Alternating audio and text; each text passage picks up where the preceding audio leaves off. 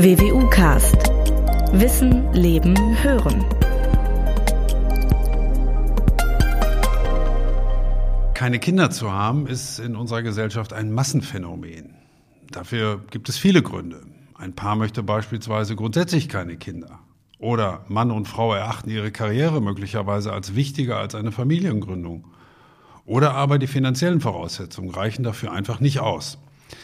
Tatsache ist aber auch, viele Paare bleiben ungewollt kinderlos. Und genau darüber, also über unerfüllte Kinderwünsche, wollen wir heute reden. Willkommen zu einer neuen Folge des WWU-Cast. Schön, dass Sie dabei sind. Mein Name ist Norbert Robers, ich bin Pressesprecher der Universität Münster. Bevor ich Ihnen meinen heutigen Gesprächspartner vorstelle, möchte ich Ihnen noch einige wenige Zahlen zu diesem Thema mit auf den Weg geben. Eine Umfrage von Ende 2019 unter 3000 Frauen und Männern im Alter von 20 bis 50 ergab, dass rund 57 Prozent von ihnen gewollt kinderlos waren, aber eben auch 43 Prozent ungewollt. Wir reden also anders ausgedrückt über mehrere hunderttausend Paare, deren Kinderwunsch sich bislang nicht erfüllt hat, wobei auch die Dunkelziffer sehr hoch sein soll. Was sind die Gründe dafür? Wie kann man Abhilfe schaffen? Sinken die Zahlen der Betroffenen oder steigen sie eher? Das alles, so hoffe ich zumindest, weiß mein heutiger Gast, den ich Ihnen jetzt im Folgenden kurz vorstellen möchte. Professor Dr. Frank Tüttelmann hat von 1995 bis 2002 an der Universität Bochum Humanmedizin studiert. 2006 wurde er am Institut für Reproduktionsmedizin der WWU zum Doktor der Medizin promoviert. 2013 habilitierte er sich. Ein Jahr später erfolgte die Ernennung zum Oberarzt 2018 die Berufung zum Professor für Reproduktionsgenetik an der WWU. Seit 2020 ist er Direktor des Instituts für Reproduktionsgenetik, das im gleichen Jahr an der Medizinischen Fakultät der Universität Münster gegründet worden war. Und noch eine Besonderheit in diesem Zusammenhang, Frank Tüttelmann ist der deutschlandweit erste Professor für Reproduktionsgenetik. Der 47-jährige Iserlohner leitet eines der weltweit wenigen Institute, die sich speziell mit den genetischen Grundlagen der reproduktiven Gesundheit beschäftigen. Ich bin auf Ihre Antworten sehr gespannt und freue mich sehr, dass Sie sich heute für diesen Podcast Zeit nehmen. Willkommen, Herr Tüttelmann. Ja, vielen Dank für die Einleitung, Herr Robers, und ich bin sehr gespannt. Ich habe ja gerade, Herr Tüttelmann, von einem Massenphänomen gesprochen. Jetzt äh, weiß man natürlich nicht so ganz genau, wann man eigentlich von einer Masse sprechen kann. Das ist ja so ein etwas diffuser Begriff. Wie beurteilen Sie denn das Ausmaß der ungewollten Kinderlosigkeit? Ist es berechtigt, von einem Massenphänomen zu sprechen oder habe ich da vielleicht schon etwas übertrieben? Nein, haben Sie gar nicht. Sie haben sogar untertrieben mit den Zahlen, die Sie genannt haben. Es äh, ist so, dass etwa 10 bis 15 Prozent aller Paare betroffen sind, was, wenn man das nur für Deutschland umrechnet, etwa drei Millionen Männer und Frauen betrifft. Und damit ist das eine Volkskrankheit. Wir haben uns diesen Begriff erst äh, vor kurzem selbst angewöhnt, weil ähm, das natürlich sonst völlig gesunde Menschen in der Regel sind, die betroffen sind. Mhm. Und ähm, braucht Ihrer Einschätzung nach dieses Thema ungewollte ähm, oder ungewollte Kinderlosigkeit mehr Aufmerksamkeit? Haben Sie das Gefühl, dass das in unserer Gesellschaft einen, einen prominenten Platz einnimmt oder ist das so ein Thema, was so unterm Radar verschwindet? Ja, das äh, sagen Sie ganz treffend. Äh, es äh, ist, verschwindet nicht nur unterm Radar, sondern es ist äh, nach wie vor tabuisiert. Das heißt, die Betroffenen reden gegebenenfalls nicht mal innerhalb ihrer Familie darüber, weil es ja wie ein Makel ist, dass man keine Kinder bekommen kann und eben die Ursachen wenig verstanden sind. Und das bedeutet auch, dass die Paare unter einem äh, gehörigen äh, psychischen Stress häufig äh, leiden, weil sie wenig Austauschmöglichkeiten haben und eben auch häufig die Wege unklar sind, äh, wo sie dann einen Ansprechpartner finden. Mhm. Jetzt ist ja das eine, dass die Betroffenen nicht darüber reden, weil es vielleicht ein Makel ist, wie Sie sagen, dann kann man das ja auch gut verstehen.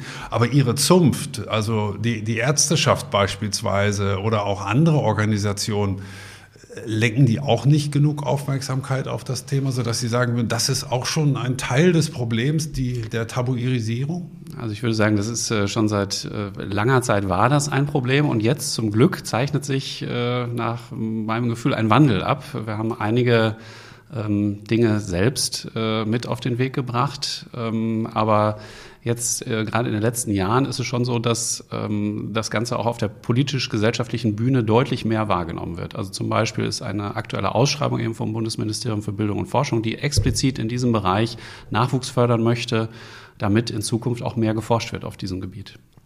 Jetzt ist man ja schnell bei der Hand, ähm, ein, ein, ein solches Phänomen wie ungewollte Kinderlosigkeit möglicherweise auch bestimmten Ländern zuzuordnen oder der Region. Ich will es mal in eine Frage gießen. Ist das ein Phänomen der sogenannten Industriestaaten oder würden Sie sagen, nee, das ist schon weltweit ähm, ein, ein etwa gleiches Phänomen und Problem auch? Also es ist nicht ähm, unbedingt gleich verteilt. Äh, wir werden vielleicht gleich natürlich auch noch auf Faktoren zu sprechen kommen. Ein Faktor ist auch das Alter.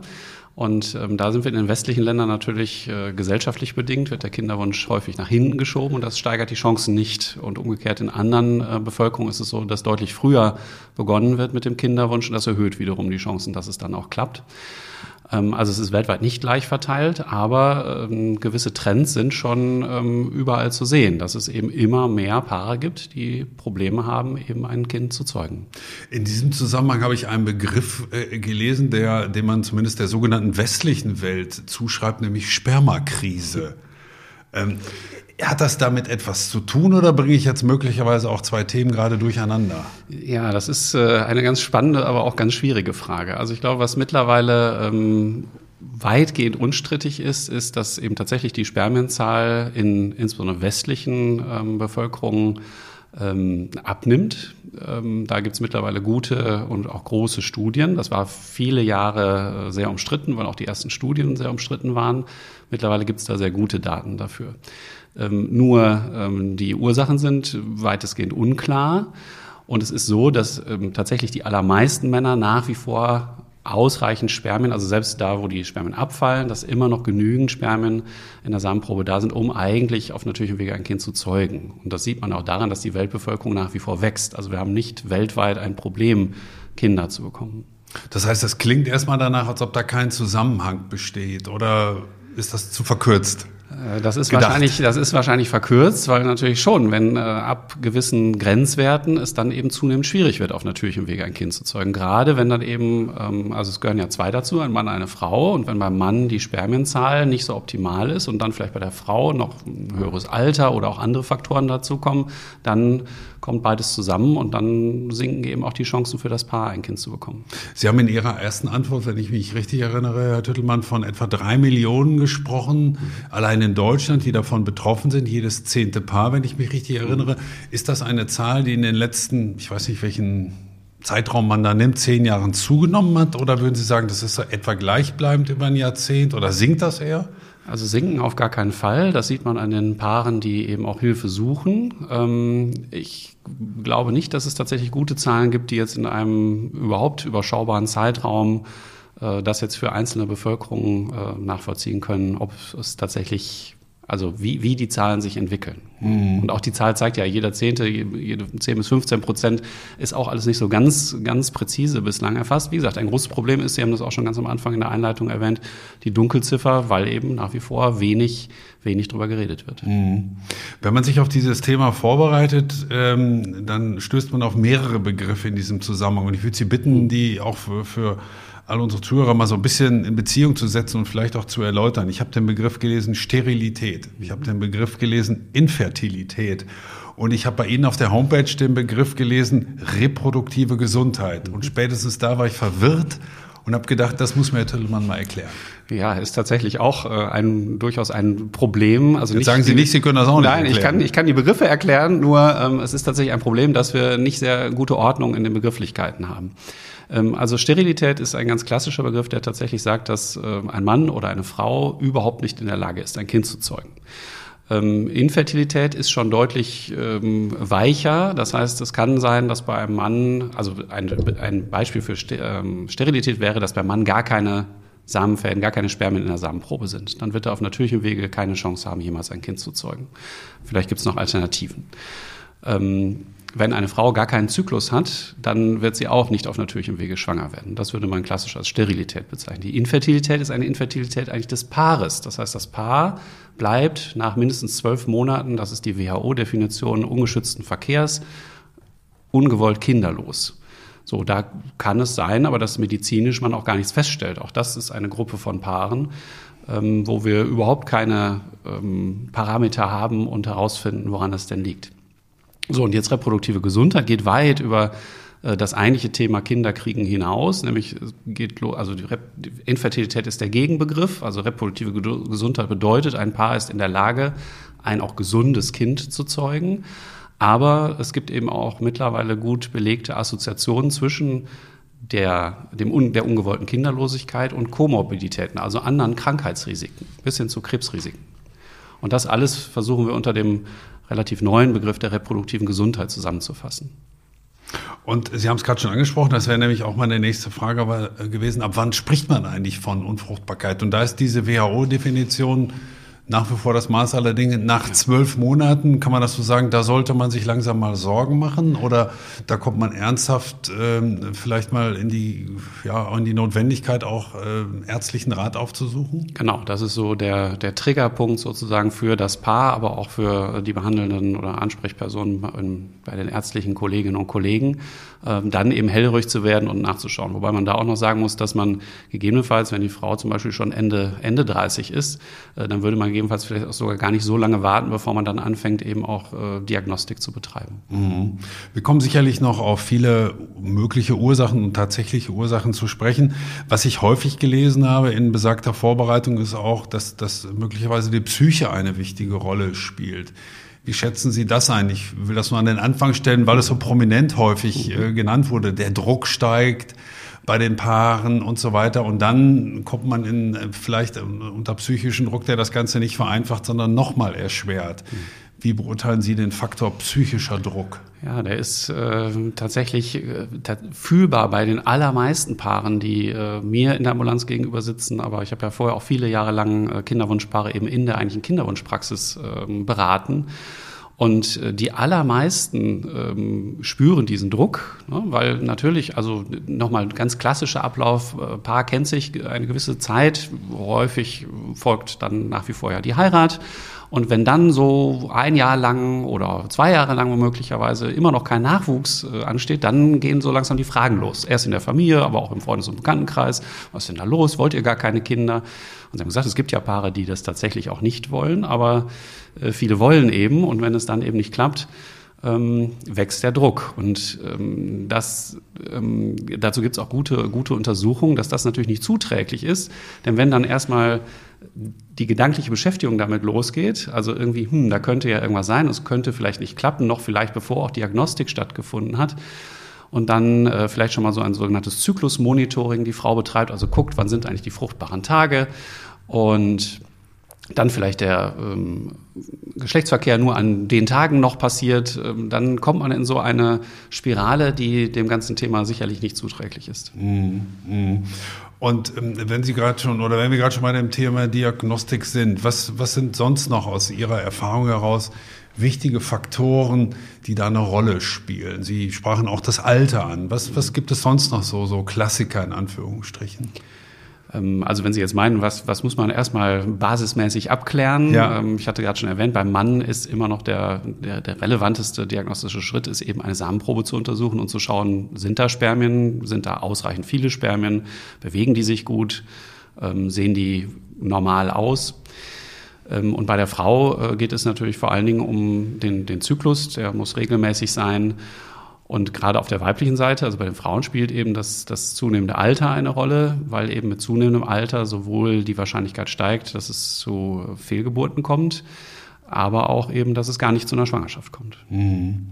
Sie haben ja selber auch ähm, oder machen nach wie vor auch Sprechstunden mit mhm. Paaren. Läuft das immer nach dem gleichen Schema? Wie muss man sich eine solche Sprechstunde vorstellen? Klar ist sie in, in mhm. gewisser Weise individuell, vermute ich zumindest mal, aber haben Sie so ein bestimmtes Raster im Hinterkopf, wie Sie versuchen, so langsam aber sicher den Ursachen auf die Spur zu kommen? Ja, jetzt muss ich einmal äh, sozusagen zweigeteilt antworten. Der erste Teil ist ja die klassische Kinderwunsch-Sprechstunde, also ein Paar ähm, hat nach einer gewissen Zeit eben hat es nicht geklappt und begibt sich jetzt in, auf den Weg der Diagnostik. Das ist das, was ich äh, im Institut für Reproduktionsmedizin seinerzeit ähm, gemacht habe. Und das, da gibt es schon natürlich einen Standardfahrplan, also Standarduntersuchung habe ich gerade schon erwähnt, Samenprobe, aber auch Hormonuntersuchung, Ultraschall äh, bei den Männern, bei den Frauen analog.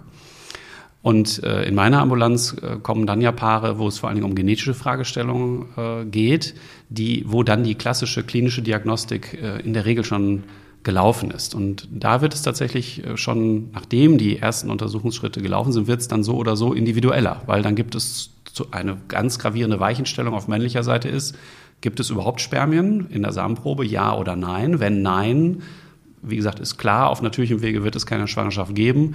Also muss man sich Gedanken über Alternativen machen. Und diese Alternativen wären eben, dass man eine Operation macht, um im Hoden Spermien noch zu finden. Und da kommt dann äh, spätestens auch die Genetik ins Spiel, um eben vielleicht vor dieser Operation sich Gedanken über genetische Ursachen zu machen, die vielleicht auch etwas darüber aussagen können, wie hoch die Chancen dann eigentlich noch sind. Mhm.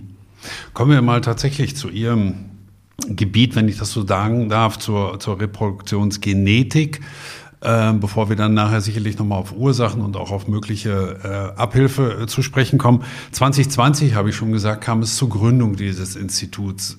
Was war damals der Anlass? Hatte da jemand einfach eine gute Idee oder bot sich das irgendwie an oder war das wirklich eine Lücke, die man in der Forschung erkannt hat und endlich geschlossen hat?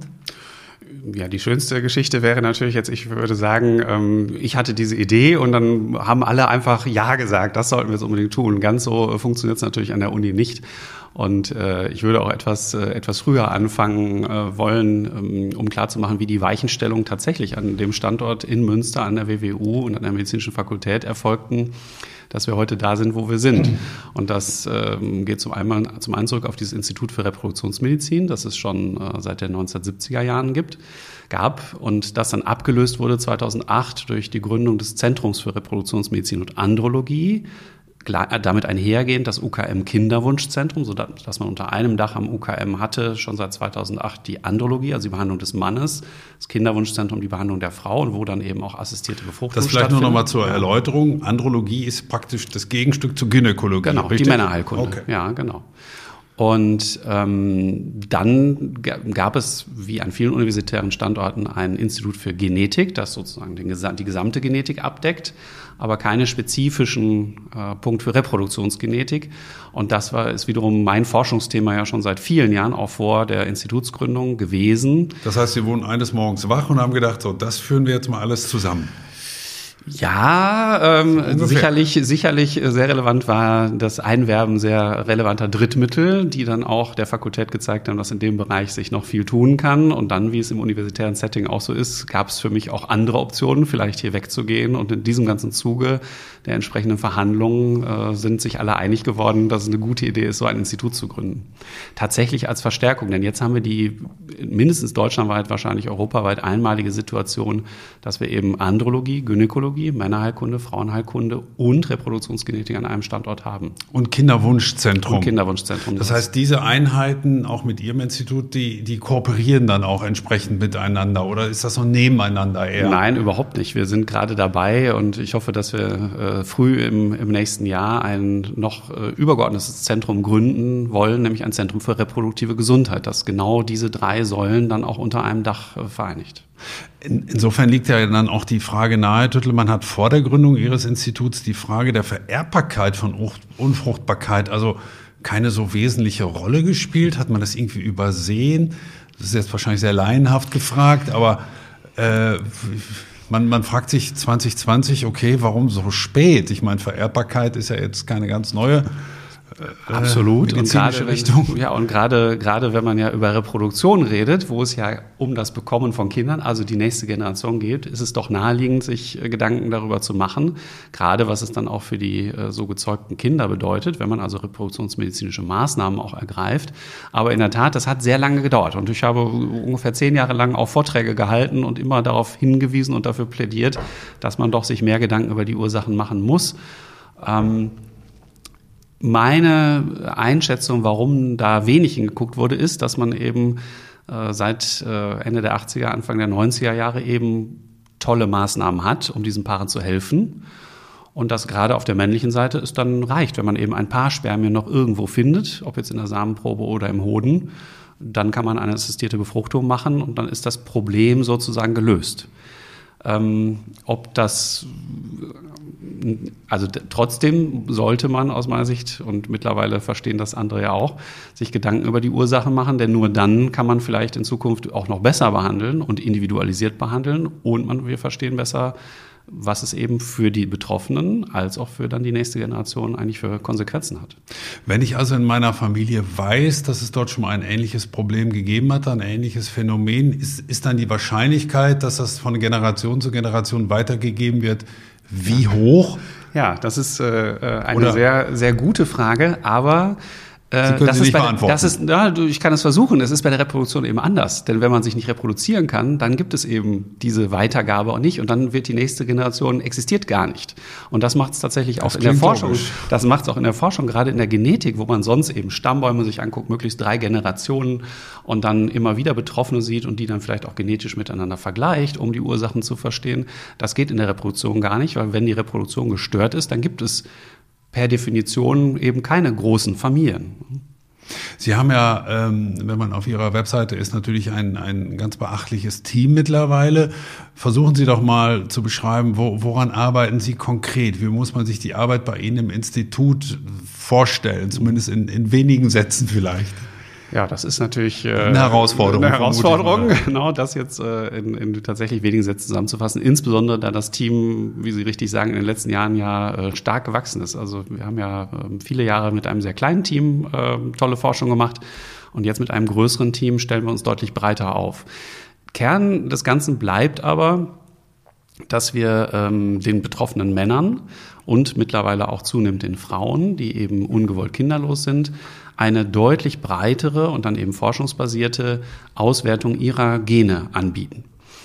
Und äh, das eben im Forschungskontext. Das bedeutet konkret, dass wir äh, mit den entsprechenden Methoden, die uns in der Genetik allgemein zur Verfügung stehen, äh, nahezu alle 20.000 Gene, die wir haben, lesen, also die Buchstabenfolge erfassen und darin dann nach Abweichungen suchen.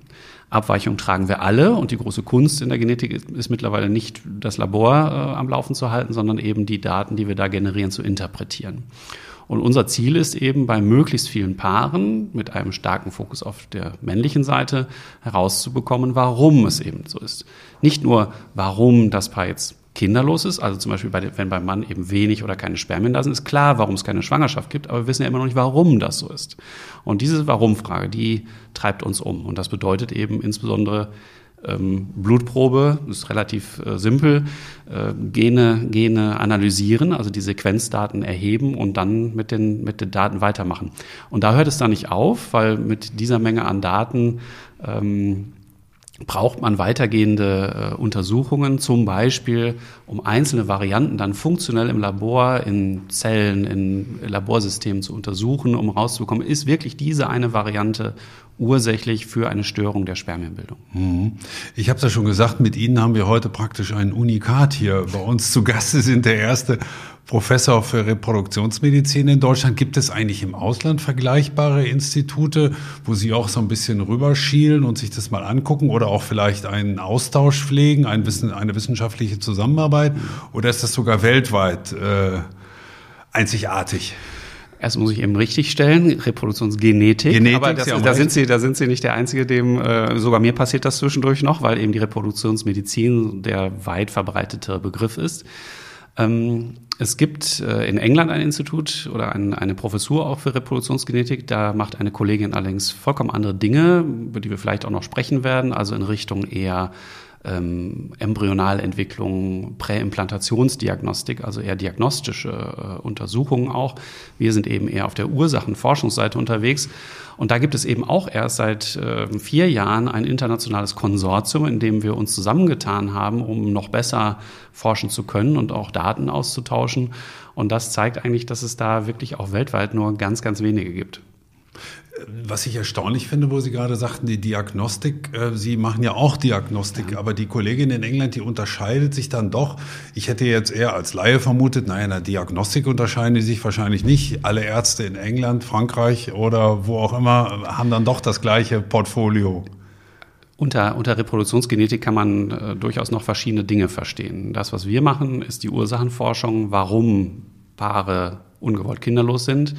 Ähm, es gibt ganz viele andere genetische Untersuchungsmöglichkeiten, eben Pränataldiagnostik, also vorgeburtliche Diagnostik, ähm, schon die äh, Methodik der Untersuchung des Embryos und daran wird natürlich auch geforscht, diese Methoden zu verbessern und äh, weiterzuentwickeln. Mhm. Unterscheidet sich eigentlich die Behandlung unfruchtbarer Paare? Also im, im Ausland gibt es da große Unterschiede. Ähm, es gibt ja auch möglicherweise andere gesetzliche Voraussetzungen in unterschiedlichen Ländern. Könnten Sie da mal so einen kurzen Überblick geben, ob das ja. da, was, was da so markante Unterschiede oder auch Ähnlichkeiten gibt? Da ich es jetzt schon mehrfach erwähnt habe, glaube ich, müssen wir erst noch klären, was sind überhaupt die diagnostischen Schritte. Ähm, wenn eben ein paar, die noch üblichen Standarduntersuchungen erfolgt sind, äh, dann ist eben die entsteht die Entscheidung an und die wird äh, führend im Kinderwunschzentrum in Kombination mit, der Andro, mit den Andrologen getroffen. Was gibt's denn jetzt eigentlich für Möglichkeiten? Und gerade bei Paaren, wenn alles eigentlich gut aussieht, dann äh, geht es los mit der Empfehlung, es einfach unter optimierten Bedingungen zu versuchen. Also einfach nochmal ein bisschen zu üben, wenn ich das mal so flapsig sagen darf. Und wenn das dann auch nicht zum Ziel führt, dann wäre eben ein nächster Schritt, dass man bespricht, ob man eben eine in vitro, eine Befruchtung im Reagenzglas, eine assistierte Reproduktion anstrebt und die ähm, noch intensivere Behandlungsmethode ist dann, wenn man ein Spermium nimmt und direkt in die Eizelle ähm, reinbringt. Und das wäre die sogenannte ICSI-Methode. Und seit es die ICSI eben gibt, das hatte ich vorhin schon angedeutet, seitdem reicht es im Prinzip, wenn man beim Mann einzelne wenige Spermien findet, dann kann man diese Methode anwenden. Diese Methoden sind äh, mittlerweile quasi weltweit etabliert und werden sehr ähnlich angewendet. Wenn es aber jetzt zu den genetischen Untersuchungsmethoden kommt, dann äh, unterscheidet es sich doch sehr gravierend. Äh, wir in Deutschland haben ein sehr restriktives Embryonenschutzgesetz, das äh, nicht nur bestimmte Untersuchungen, sondern eben auch äh, insbesondere Forschung schwierig macht bis äh, unmöglich. Und das ist in vielen anderen Ländern sehr anders. Also in vielen Nachbarländern ähm, sind viele Untersuchungen möglich, gerade am Embryo und auch die Selektion von Embryonen, die dann übertragen werden der Frau, ist dort äh, viel einfacher möglich. Und deswegen tatsächlich fahren auch nicht ganz wenige Paare dann für Behandlung ins Ausland. Mhm. Wie beurteilen Sie das, wenn wir gerade schon bei dem Thema sind, dass es in Deutschland viele, viele Restriktionen gibt, die es im Ausland nicht so gibt? Würden Sie sagen, das hat seinen guten Grund? Bedauern Sie das als Wissenschaftler oder sind Sie da hin und her gerissen? Wie, wie, wie, wie stehen Sie dazu? Ähm, alles, was Sie gesagt haben, würde ich sagen, ist, ist richtig, um es, mal, um es mal auseinanderzunehmen. Also erstens ähm, glaube ich nachvollziehen zu können, warum wir diese Restriktionen mal etabliert haben. Nämlich eine naheliegende Erklärung ist eben vor, vor dem Hintergrund unserer, unserer Historie äh, Stichwort äh, Drittes Reich und da eben Euthanasie und Selektion und überhaupt Selektion von Menschenleben sozusagen hat natürlich in Deutschland nochmal eine ganz besondere Bedeutung. Nur ähm, das hat also gar nichts mit den Dingen zu tun, die die Paare brauchen. Und deswegen ist eben das Embryonenschutzgesetz absolut in die Jahre gekommen. Es soll ja auch schon lange Zeit äh, überarbeitet werden. Äh, ich bin mal gespannt, ob es jetzt vielleicht äh, mit der neuen Bundesregierung passieren wird. Äh, die haben sich das ja auch wieder vorgenommen. Derzeit ist es so, Sie haben mich gefragt, ob ich das erklären kann. Nein, erklären kann ich es nämlich aktuell nicht. Und das ist tatsächlich im täglichen Leben ein Problem, weil die Paare mir ja gegenüber sitzen. Und dann soll ich denen erklären, warum sie bestimmte Dinge jetzt nicht machen können. Also konkret Präimplantationsdiagnostik ist äh, das, äh, das Stichwort dazu. Also die Untersuchung des Embryos, bevor er der Frau dann übertragen wird. Und gegebenenfalls eben da auch eine Selektion. Und da, Weil, dafür müsste man dann ins Ausland fahren beispielsweise, nein, wenn man das, das will. Man kann es seit äh, mittlerweile ähm, sechs Jahren in Deutschland machen. Äh, der Weg dahin war ja auch interessant, nämlich ein Arzt in Berlin hat es einfach getan und sich dann selbst angezeigt und über diesen Weg dann eine Kaskade ins Rollen gebracht, die letztlich dann zu einem einem äh, PED-Gesetz, also Präimplantationsdiagnostik-Gesetz geführt hat. Ähm, nur es ist eigentlich ein PED-Verhinderungsgesetz, wenn ich auch das mal wieder so ganz äh, provokativ sage. Ähm, denn die Hürden sind extrem hoch. Also es muss eine Ethikkommission erstmal darüber entscheiden. Das Paar muss alle Kosten selbst tragen und das kostet viele tausend Euro, diese Untersuchungen. Und ähm, die, es ist streng reglementiert, wer das machen darf. Also nur zugelassene Zentren, was in NRW zum Beispiel bedeutet, dass wir nur genau ein zugelassenes Zentrum haben. Und das reicht für den Bedarf äh, überhaupt nicht, sodass die Paare konfrontiert sind damit, dass sie es gar nicht bekommen, selbst wenn sie es wollen. Also es ist nur auf dem Papier praktisch existent. Ja. De, de, facto kann es gar nicht umgesetzt werden, wenn ja. ich Sie richtig verstehe. Ja. Also das zeigt sich in den Zahlen. Es werden im Jahr nur 250 bis 300 PEDs in Deutschland gemacht, während der Bedarf um ein Vielfaches höher ist. Mhm. Jetzt haben Sie geschildert, ähm, dass es dieses, ähm, ich würde da gerne mal kurz noch bleiben beim Embryonenschutzgesetz, äh, das ja auch für die Forschung eine wichtige Rolle spielt. Es ist 30 Jahre alt. Warum hat es so lange keine Reform gegeben? Wie, wie haben Sie das beobachtet, diesen politischen Prozess? Weil die Lager einfach zu ver, verkeilt waren oder weil man sich nicht rangetraut hat oder weil der moralische Druck zu groß war oder haben andere gesellschaftliche Gruppen Einfluss ausgeübt und das verhindert oder ich habe da ehrlich gesagt keinen Überblick. Helfen Sie mir mal kurz ich auf den Ich bin nicht ganz sicher, dass ich einen guten Überblick habe, aber äh, ein Faktor, den Sie genannt haben, ist, glaube ich, ganz entscheidend. Nämlich es hat sich keiner richtig rangetraut, weil es natürlich auch ein ethisch und auch gesellschaftlich hoch umstrittenes Thema nach wie vor ist. Ähm, viele Menschen glauben nach wie vor, wenn man da äh, die Tür aufmachen würde, kämen wir eben zu einem, zu Designer-Babys und so weiter, wäre das alles nur ein Schritt. Das ist aber mitnichten so. Und wir hatten das schon, es wird nach wie vor viel zu wenig darüber aufgeklärt. Und ich glaube tatsächlich, äh, dass viele Entscheider äh, nicht so richtig verstanden haben, worum es da dann tatsächlich wirklich geht und das auch an der Realität der Betroffenen äh, weit vorbeigeht. Sie sagen, Herr Tüttelmann, es ist mitnichten so, dass man da auf diesem Weg zu Designer-Babys kommt. Aber ist es nicht tatsächlich so, dass es vielleicht wieder ein ganz kleiner Schritt ist und dann kommt der nächste ganz kleine Schritt in fünf Jahren und dann kommt der nächste ganz kleine Schritt in zehn Jahren und plötzlich sind wir dann doch da, wo wir eigentlich gar nicht hin wollten, weil wir die Tür dann doch mal einen Spalt aufgemacht haben und zack, steht sie sperrwangelweit auf? Naja. Ist das nicht dann, doch eine also, mögliche Gefahr zumindest? Also te technisch kann man darüber reden, was tatsächlich möglich wäre. Ähm, ich finde immer, es wird ganz, ganz eindrücklich dadurch, wenn man sich tatsächlich praktisch einmal anguckt, was passiert da eigentlich. Also man muss bei einer Frau durch Hormonstimulation erstmal viele Eizellen heranreifen lassen und die gewinnen.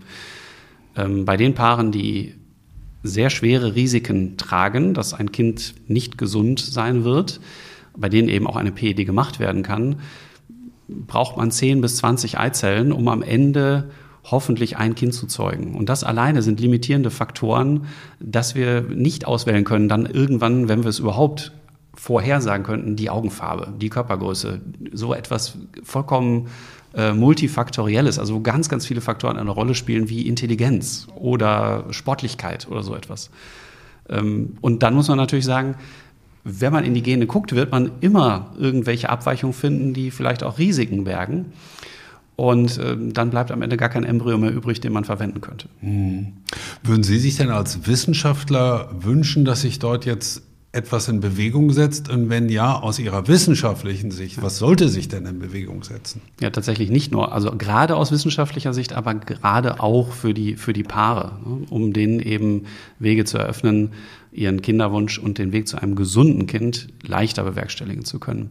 Als äh, Wissenschaftler auf jeden Fall, denn wir sind, wir, wir geraten äh, zunehmend ins Hintertreffen, also schon seit vielen Jahren, weil eben in vielen anderen Ländern Untersuchungen am Embryo möglich sind. Und die dienen ja nicht nur dazu, um Reproduktion besser zu verstehen, sondern gerade auch frühe Embryonalentwicklung, wie überhaupt Stammzellen sich entwickeln.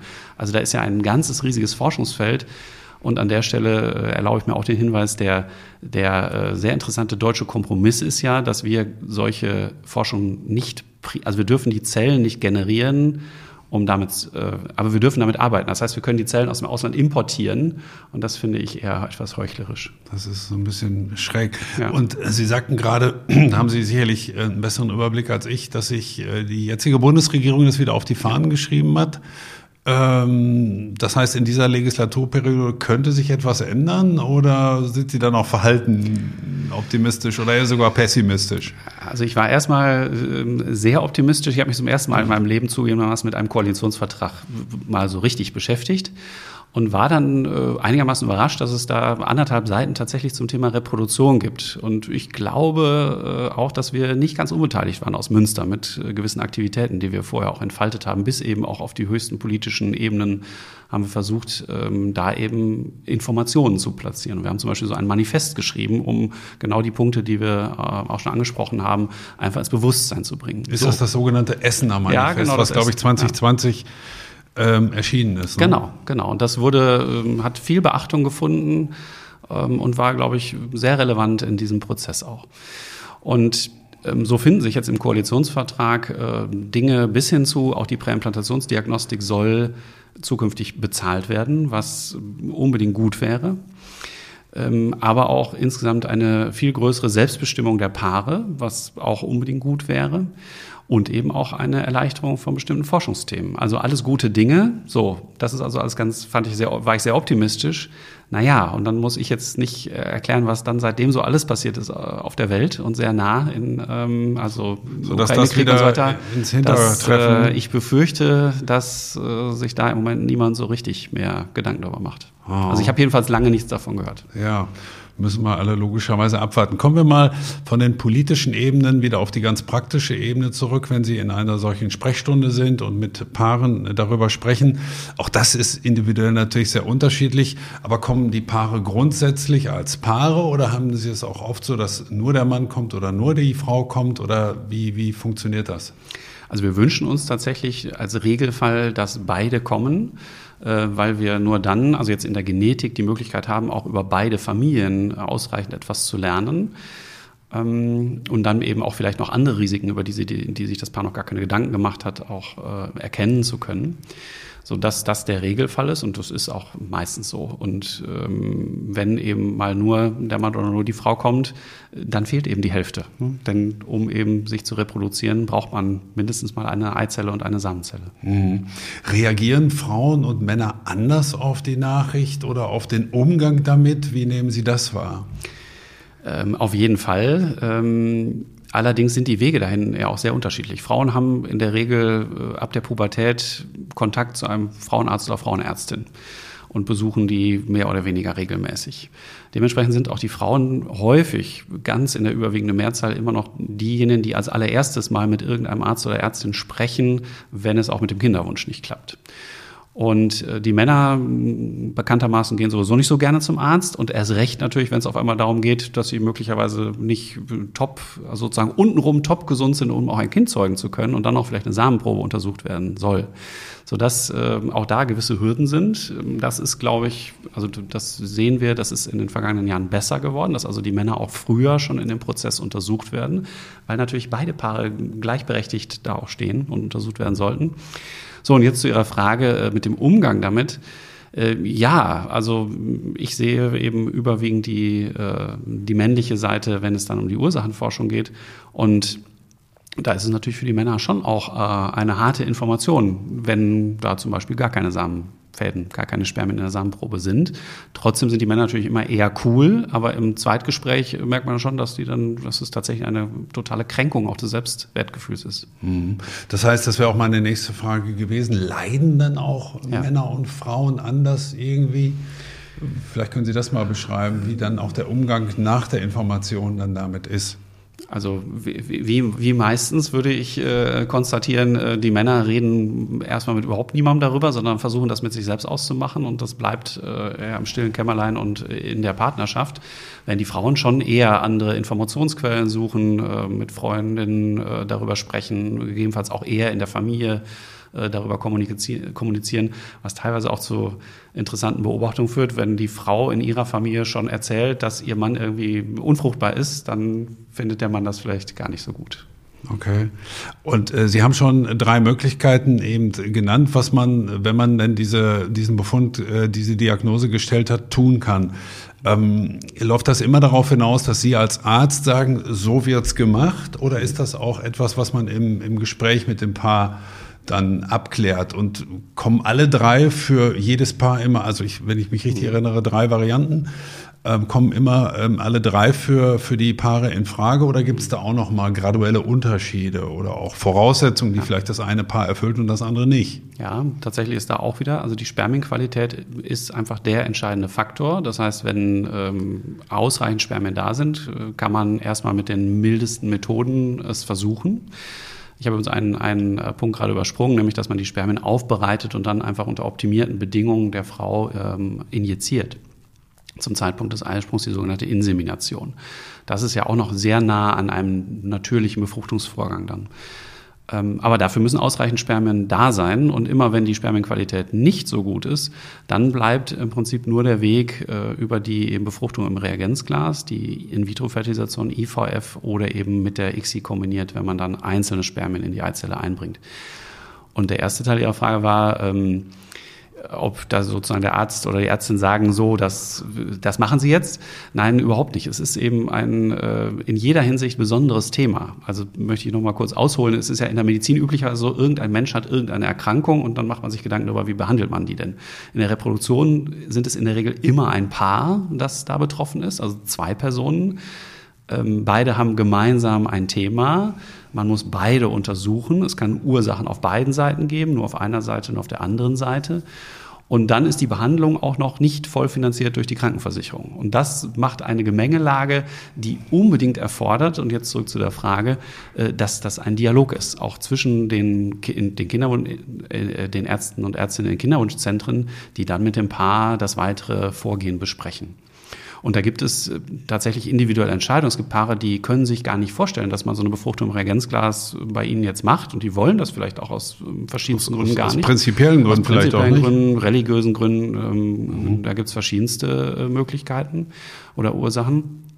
Und ähm, dann muss man eben schauen, ob man andere Wege findet. Andere Paare da kommt wieder das Alter ins Spiel, weil das ist eben der limitierende Faktor bei den Frauen. Wenn die schon, wie gesagt, Ende 30, sogar vielleicht Anfang 40 sind, dann läuft die Zeit äh, schnell runter. Dann würde man vielleicht eher nicht auch wenn die Samenqualität gar nicht so schlecht ist, würde man nicht mit den milden Methoden erst anfangen, um keine Zeit zu verlieren und direkt bis zur Maximalvariante vorrücken, äh, um dann schnell äh, voranzukommen. Das heißt, Sie fangen aber immer, wenn ich Sie richtig verstehe, erst mit den sogenannten milden Methoden an. Das würden Sie prinzipiell unter bestimmten Voraussetzungen, Alter, haben Sie gerade schon gesagt, den Paaren immer als erstes vorschlagen? Wenn die Spermienqualität es zulässt. Richtig, wenn das ja. auch gegeben ist ja. und die Frau ein bestimmtes Alter noch nicht überschritten hat, fangen Sie mit den sogenannten milden Methoden an. Nicht, weil wir die milden Methoden irgendwie toller finden, sondern einfach, weil man weiß, dass wenn äh, man diese verwendet, dass einfach die Chancen dann am höchsten auch sind, äh, ein Kind zu bekommen und insbesondere ein gesundes Kind zu bekommen, denn die invasiveren, aufwendigeren Methoden bergen eben auch eigene Risiken. Mhm. Es kommt es auch öfter vor, dass die Paare sich untereinander möglicherweise dann nicht einig sind und der eine plädiert für A und der andere für B und äh, es entsteht vielleicht sogar ein Konflikt, wo Sie auch als Mediator gefragt sind. Kommt sowas auch mal vor oder ist das eher die Ausnahme? Also das ist tatsächlich eher die Ausnahme. Allerdings würde ich sagen, die Beobachtung ist doch sehr klar, die Frauen haben da äh, in der Regel den Hut auf und äh, treiben das Ganze voran. Das ist aber auch berechtigt. Ähm, einerseits, weil eben die Hauptlast der Behandlung, also der ganze Aufwand, liegt eben bei den Frauen. Ähm, ich hatte vorhin schon erwähnt, man muss eben Eizellen gewinnen für die aufwendigen Methoden. Das bedeutet, es muss über Wochen lang Hormone eingenommen werden, was auch viele Nebenwirkungen hat. Das heißt, die Hauptlast der Behandlung liegt bei der Frau. Und deswegen ist es natürlich legitim, dass die auch das ganze Verfahren in der Regel steuert, abgesehen davon, dass die Frauen ähm, am Ende das Kind natürlich auch austragen. Nur, äh, das hat eben auch den Nachteil, das ist vorhin schon auch schon angeklungen, dass die Männer häufig so ein bisschen ins Hintertreffen geraten und nur als Samenspender betrachtet werden. Also, ähm, das ist noch gar nicht angeklungen, die meisten Kinderwunschzentren, nicht nur in Deutschland, sondern auch international, sind ja äh, private Unternehmen. Ähm, und da reicht es dann eben, wenn man, da muss man den Mann vielleicht gar nicht so intensiv untersuchen, solange man ja die Samenprobe hat und da sind Spermien, ist ja alles okay. Und dann, dann kann, kann er ja, wieder nach Hause gehen, weil man ja hat, was man will. Genau. Okay. Und darunter leiden manchmal auch Männer oder, oder würden Sie sagen, naja gut, der, der Mann sieht das im Normalfall schon ein, die Natur hat so gewollt, dass es deine Rolle und gut ist?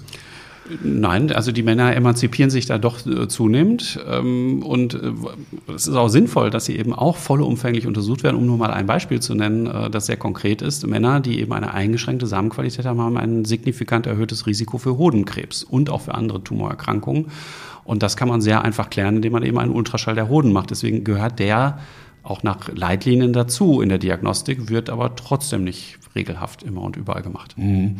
Kommen wir mal auf was vergleichsweise in dem Zusammenhang Banales zu sprechen. All diese Untersuchungen, die Sie jetzt oder auch Möglichkeiten, die Sie anbieten, sind das alles Leistungen, die auch finanziell übernommen werden oder ist das auch noch ein Aspekt, den ein Paar vielleicht zu berücksichtigen hat? Was kommt jetzt eigentlich finanziell auf uns zu?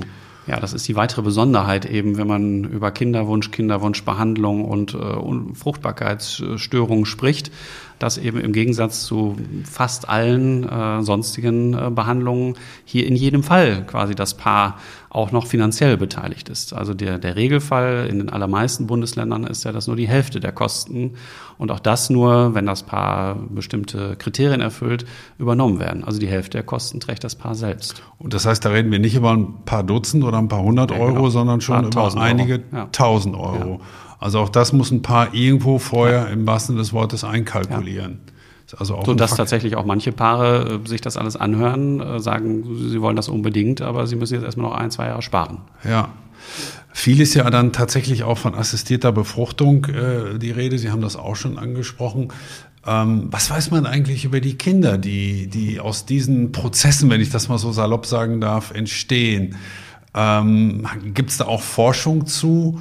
Äh, wie diese Kinder sich entwickeln, ob das irgendwie anders verläuft oder ähm, welchen Charakter sie entwickeln möglicherweise, welchen Einfluss eine assistierte Befruchtung auf das Kind hat.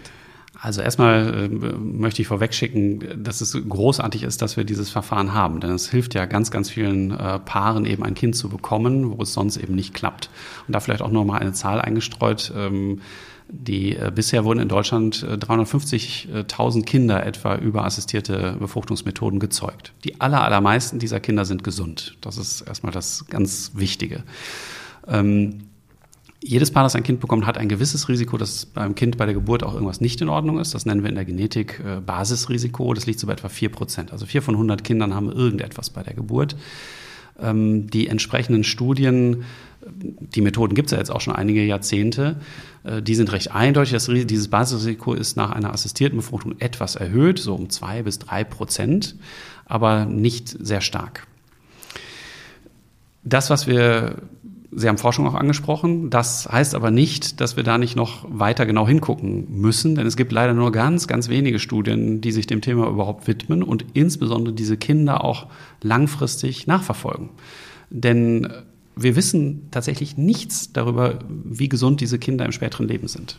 Es gibt erste, ich meine, die ältesten Kinder sind auch erst in den 20er, äh, in den 20ern. Und es gibt nur äh, zwei, drei Studien bislang, die auch insbesondere darauf gucken, wie es denn um die Fruchtbarkeit der Kinder bestellt ist. Und es gibt zumindest erste Hinweise darauf, dass diese, die Fruchtbarkeit der so gezeugten Kinder auch möglicherweise häufiger eingeschränkt ist als eben in der Allgemeinbevölkerung. Wenn Sie jetzt mich als Genetiker hier sitzen haben, sage ich auch in Diskussionen nach Vorträgen dazu immer, das überrascht mich jetzt nicht, weil Sie haben vorhin auch schon gesagt, wenn irgendwas in der Familie vorkommt, dann weiß man ja selber schon, also wenn die halbe Familie Bluthochdruck hat oder zuckerkrank ist, dann wird man wahrscheinlich irgendwann sich Gedanken darüber machen, ob man selber mal den Blutdruck misst ja, oder den Zucker misst. Und so ist das äh, durchaus hier auch. Wenn eben ein Mann, eine Frau gemeinsam nicht auf natürlichem Wege ein Kind bekommen, dann ist absolut naheliegend, dass die dann über andere Methoden gezeugten Kinder auch häufiger Fruchtbarkeitsprobleme haben. Ähm, Sie sprachen schon den Zusammenhang mit der Forschung an. Man könnte ja auch auf dem Standpunkt stehen, naja, es gibt ja die assistierte Befruchtung, also wir haben das Problem gelöst. Äh, warum sollten wir jetzt noch viel in die Forschung äh, investieren? Was halten Sie denn von diesem Rückschluss? Wahrscheinlich nicht ganz so viel. Davon halte ich äh, natürlich überhaupt gar nichts, weil dann äh, müssten wir unser Labor zumachen. Und das ist natürlich abhängig davon, dass wir auch entsprechende äh, Mittel einwerben können. Und das predigen wir, tatsächlich predigen äh, wir seit vielen, vielen Jahren, dass man eben da deutlich mehr tun muss. Jetzt ist es zum, also es kommen ja zwei Dinge zusammen. Wir hatten gerade schon übersprochen. Es gibt einfach nicht viele Menschen, die sich dafür interessieren. Und es gibt nicht viele Mittel, die zur Verfügung stehen, um eben Forschung zu befördern. Das eine hat mit dem anderen natürlich dann auch, dann auch zu tun. Das heißt, wir haben auch ein Nachwuchsthema. Genau, das ist der eine Aspekt. Ähm, denn solange wir die Ursachen nicht kennen, können wir zwar behandeln und wir können auch Kinder zeugen, aber wir wissen letzten Endes nicht um Woran die Risiken. Das, das ist das eine für die Kinder. Wir wissen nicht, wie man individueller behandeln könnte, weil man zum Beispiel in Zukunft, hoffe ich, durch auch unsere Forschung besser versteht, aha, das ist die Ursache. Und dann funktioniert nur dieser Weg noch. Oder es funktioniert vielleicht sogar auch gar kein Weg. Da gibt es auch schon Beispiele dafür. Und der dritte Aspekt ist, dass wir zunehmend in der Beschreibung und Entdeckung äh, der Ur neuer Ursachen für äh, ungewollte Kinderlosigkeit sehen, dass das nicht nur die Kinderlosigkeit verursacht, sondern eben auch andere Risiken. Ich hatte gerade schon äh, Tumorrisiken erwähnt. Das ist ein äh, gutes Stichwort. Infertile Männer, infertile Frauen. Gibt es weitere Nebenwirkungen, die man jetzt schon kennt? Sie haben gerade vielleicht ein erhöhtes äh, Krebsrisiko angesprochen. Gibt es andere Dinge, wo man zumindest eine Ahnung hat oder eine Vermutung und Sie sagen würde, das wäre mehr als geboten, da mal weiter ja. zu forschen? Also zunächst einmal ähm, die Einschränkung ist, dass es bisher vor allen Dingen sogenannte epidemiologische Studien sind. Das heißt Assoziationsstudien, wo man schaut, ähm, wo passiert irgendwas häufiger. Das erklärt aber aber noch nicht den kausalen Zusammenhang. Also man kann sich auch vorstellen, dass ein Paar, das dauerhaft auch ungewollt kinderlos bleibt, durchaus auch sich anders im Leben verhält, weil man ja auch weiß, dass wenn ein Paar Kinder hat, dass das vor bestimmten Dingen schützt, aber auch andere Dinge ähm, verursacht. Also da ist es sehr schwierig, ähm, die, die einzelnen Faktoren auseinander zu dividieren. Was wir aber jetzt aus genetischer Sicht zunehmend sehen, ist, dass eben Gene und dann eben auch Varianten, Mutationen in Genen, die Männer, aber auch Frauen unfruchtbar machen, dass das zum Beispiel Krebsgene sind, wo dann teilweise auch schon Geschwister vielleicht sehr früh im Leben an Krebs erkrankt sind und wir bis hin zu entsprechenden Früherkennungsempfehlungen die aussprechen. Das ist alles im Moment noch sehr in den Anfängen, aber ich bin fest davon überzeugt, dass wir da in Zukunft ähm, sehr den Paaren noch äh, Empfehlungen mit auf den Weg geben können, um deren Gesundheit in Zukunft äh, zu verbessern. Ist das so, wie ich es irgendwo meine gelesen zu haben, dass auch zum Beispiel der Faktor Lebenserwartung äh, eine Rolle spielen kann, dass man also weiß, dass die Lebenserwartung möglicherweise etwas geringer ausfällt? Also die, diese Studien gibt es. Äh, ich bin da immer sehr vorsichtig, ähm, das äh, sagen wir, zu propagieren. Denn wie gesagt, auch das sind reine Statistiken. Also die Statistik besagt, dass Männer mit äh, sehr schlechter Spermienqualität oder ganz ohne Spermien in der Samenprobe tatsächlich eine um einige Jahre kürzere Lebenserwartung haben. Ob das eine jetzt kausal mit dem anderen zusammenhängt, ist vollkommen unklar. Und vor allen Dingen hat das für den einzelnen Mann derzeit keinerlei Vorhersagekraft. Also der kann trotzdem uralt werden. Der eine, der vor mir sitzt, und der andere kann vielleicht früh versterben, weil er irgendeine Krebserkrankung bekommt. Also daraus kann man im Moment keinerlei individuelle Beratung oder Schlussfolgerung ziehen. Und deswegen erwähnen wir das zum Beispiel auch nicht aktiv in unserer, in unserer Ambulanz, wenn wir diese Gespräche führen, denn das hilft niemandem im Moment. Wir hatten schon oft bei diesem Podcast, Herr Tüttelmann, Ärzte hier sitzen und natürlich kommt man dann immer auch auf das Thema, was kann man denn da vorher gegen tun? Gibt es irgendetwas, was man als junger Mensch, der irgendwann vielleicht mal sich mit dem Gedanken trägt, Kinder zu bekommen, äh, wenn die uns jetzt zuhören, sind das dann die Klassiker? Bewegt euch viel, äh, raucht nicht, trinkt nicht so viel oder gibt es noch andere Dinge? Oder sind die, die ich genannt habe, sowieso Unsinn? Also die sind äh, sicher kein Unsinn, sondern äh, auch das weiß man schon sehr, sehr lange, dass äh, insbesondere auch da wieder die Samenqualität beim Mann ist auch ganz klar mit der allgemeinen Gesundheit assoziiert. Also wenn man sich ungesund ernährt, raucht und sich nicht bewegt, dann ist die Spermienqualität deutlich häufiger schlechter als eben bei anderen Männern. Ähm, und man kann es auch darüber verbessern. Also das sind tatsächlich auch klare Maßgaben. Nur die allgemeine Gesundheit, das sind ja ganz generelle Empfehlungen, also nicht zu rauchen zum Beispiel und sich zu bewegen und sich gesund zu ernähren. Ähm, das, was äh, dann dazu kommt, sind äh, viele Faktoren, wo wir erst anfangen, die zu verstehen. Also Stichwort äh, Umweltgifte, Umweltfaktoren, die wir eben auch nicht so gut beeinflussen können.